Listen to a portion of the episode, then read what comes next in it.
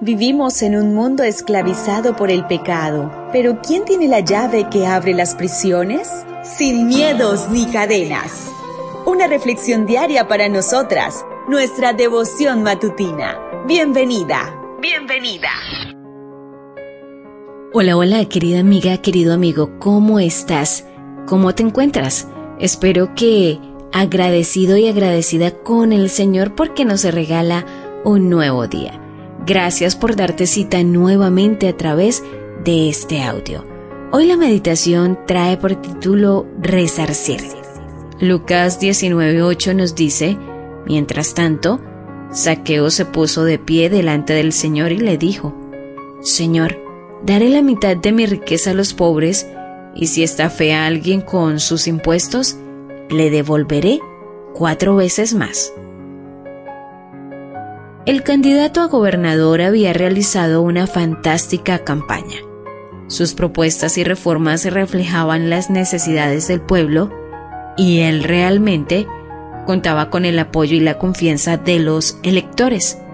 Los sondeos, los sondeos preelectorales demostraban que seguramente ganaría las elecciones. Sin embargo, tan solo una semana antes de la votación, un periodista publicó un artículo difamatorio en uno de los diarios más importantes de la nación.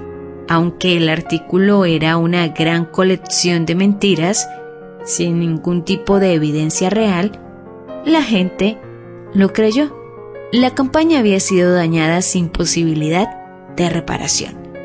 De casualidad, unos días después, el candidato y el periodista se encontraron en el baño de una confitería cerca del Congreso de la Nación. Avergonzado por su conducta y su falta de honradez, el periodista le pidió disculpas. Lo lamento. Publicar ese artículo fue un error. El candidato a gobernador entonces le respondió, Gracias por su disculpa, pero la próxima vez critíqueme en el baño y discúlpese en los diarios. Si realmente estamos arrepentidas, haremos todo lo posible por reparar los daños causados de una manera proporcional.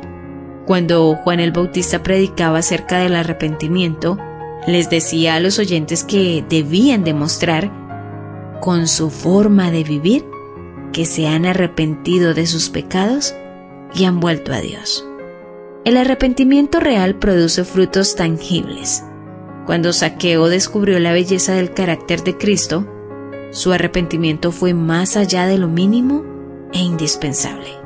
Lucas 19:8 registra lo que Saqueo le dijo a Jesús.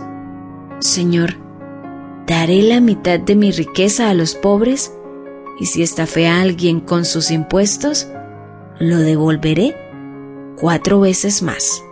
No alcanza con decir lo siento. Si rompimos un florero, paguemos por uno nuevo.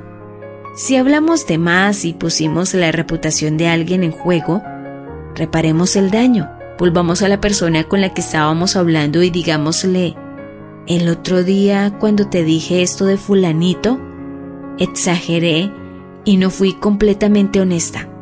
Me doy cuenta de que dañé su imagen ante tus ojos y te pido disculpas.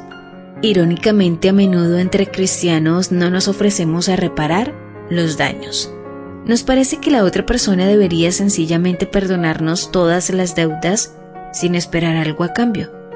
Sin embargo, este no es el modelo bíblico. El verdadero arrepentimiento produce frutos. Que hoy podamos decir en oración, Señor, cuando tú me muestres la manera en que mis acciones lastimaron a los demás, ayúdame a arrepentirme y a pedir perdón. Dame el coraje, la humildad y la honestidad que necesito para reparar los daños causados. Siempre que sea posible. Amén. Devoción matutina para damas, sin miedos ni cadenas. Una presentación de Canaan Seven Day Adventist Church and DR Ministries. Hasta la próxima.